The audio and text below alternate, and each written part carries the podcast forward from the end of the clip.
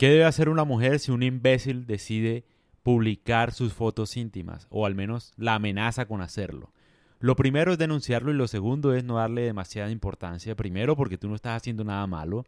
Tú estás compartiendo tu sexualidad con alguien en quien confías, ¿no? Y eso es lo que le tiene que quedar claro a la gente. O sea, el malo sería el que traiciona la confianza, no tú. Tú estás haciendo algo normal, el sexo, obviamente. ¿Qué tiene eso de malo? Nada. Todo el mundo tiene sexo y entonces, ¿qué? ¿Cómo vinimos al mundo? Eso no tiene nada de malo.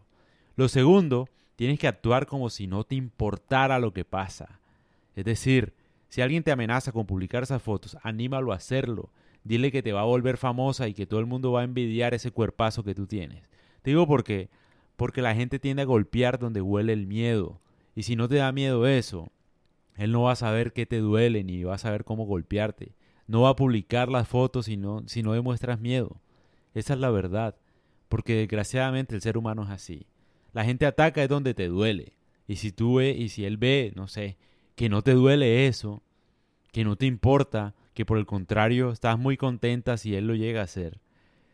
Digamos que, no sé, no hay nada más eh, disuasivo que eso. Eh, no, hay, no hay nada más que eso, o sea, la verdad. ¿Por qué? Porque no vas a saber dónde golpearte. Se suponía que si él con esa amenaza te iba a tener controlada, ¿no? Con algo que él quiera lograr, no sé, lo que sea que quiera lograr. Pero si no cedes, no hay forma de golpearte. Entonces uno también le da como que demasiada importancia a sucesos que no dependen de uno. Aparte, tú no puedes controlar eso.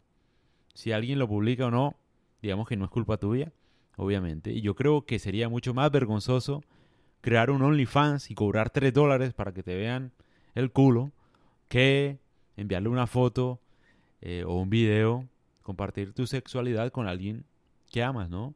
Me parece que, o sea, no tiene nada de malo y la gente, obviamente, el morbo, uy, ay, ¿quién la ve? No sé qué, como si todo el mundo no tuviera sexo, o sea. Entonces lo que uno se reprime como que se obsesiona con eso. Pero es normal, es natural, o sea. Entonces, si un hombre publica videos, videos o fotos íntimas y se las envía a tus hijos, por ejemplo, o a tu mamá, por ejemplo, lo que tienes que hacer es tomarlo con naturalidad y explicar que tú estabas solamente compartiendo tu sexualidad con alguien que amabas, que eso no tiene nada de malo o con alguien, no sé, en el que confiabas, que eso no tiene nada de malo. Y les explicas. Y ya. Es que no has cometido ningún error. El error lo cometió él, el que traiciona la confianza, no tú. Y eso lo debe quedar claro a la sociedad. Pero entonces, ¿cómo haces tú para que le quede claro a la sociedad? Sencillo. Tienes que tomarlo como si no hubiera pasado nada. Porque irónicamente, entre más pidas disculpas y entre más, no sé, te arrepientas de lo que pasó, la gente más te va a juzgar por eso. Entonces no tienes que asumirlo por ese lado. La gente es así. A veces uno entre más disculpas pide, más respeto piden los demás. Es la verdad. Pero si tú lo asumes como si no hubiera pasado nada, la gente lo va a asumir de la misma forma. Es decir, lo que quiero concluir en este podcast es que las personas tienden a asumir las cosas como tú las asumas. Si tú asumes que que te publiquen las fotos íntimas o lo que sea, es algo normal, natural, como si no pasara nada, la gente lo va a asumir así y lo va a olvidar muy rápido. Pero si tú pides perdón todo el tiempo y lloras todo el tiempo y te arrepientes todo el tiempo, la gente te va a seguir juzgando por eso. Te va a seguir juzgando mucho por eso. Y vas a vivir una vida tormentosa por eso. Entonces yo lo que digo acá es hacer las medidas necesarias denunciarlo obviamente, hacerlo pagar por eso, hay que hacerlo pagar de verdad que sí. Hay que denunciarlo firmemente. Y obviamente, en lo posible, ¿no? Arruinarle todas las relaciones que tenga en el futuro con cualquier pareja que tenga, no sé. En el futuro hablas con la novia que tenga, lo que sea, y le dices que ese man no es de confianza y tal, tal, tal, tal, tal. No sé, hacerlo pagar de alguna manera.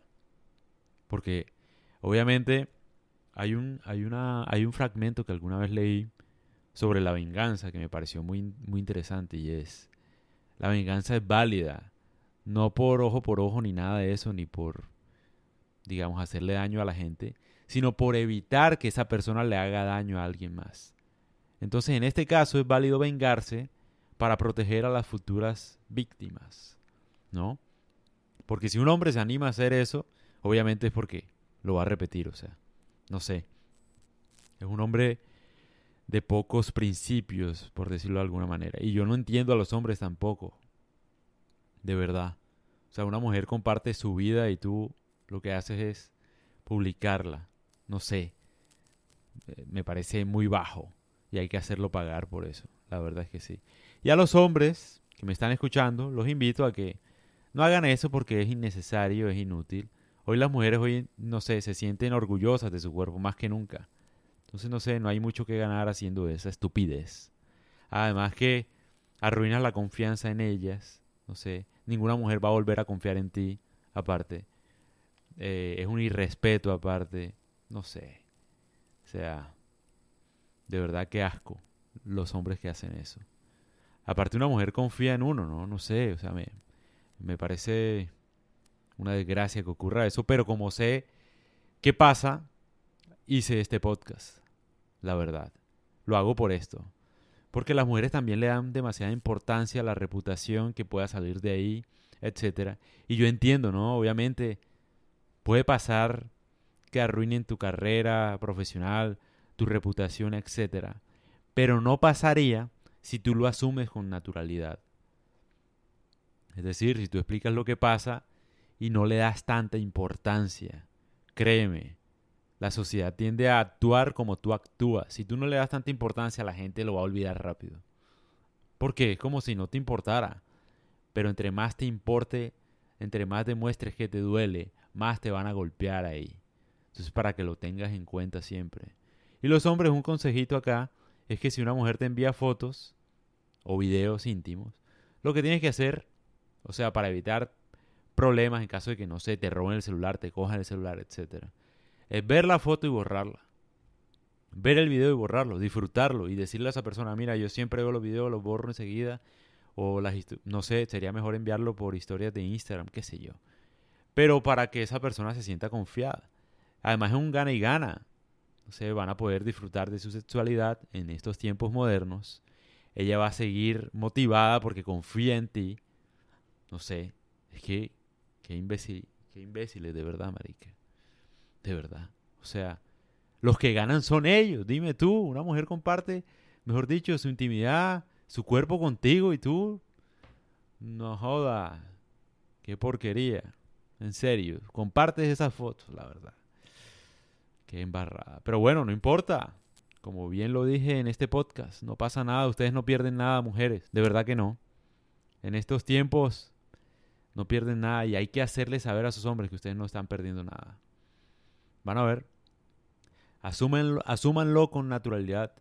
Y no, no se cohiban tampoco de hacerlo, porque entre más, entre más repriman su sexualidad, más se obsesionan con ella, ¿no?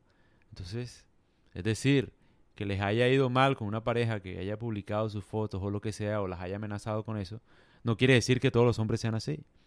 Ni tampoco tienen que inhibirse de hacerlo, porque la verdad eso no tiene nada de malo.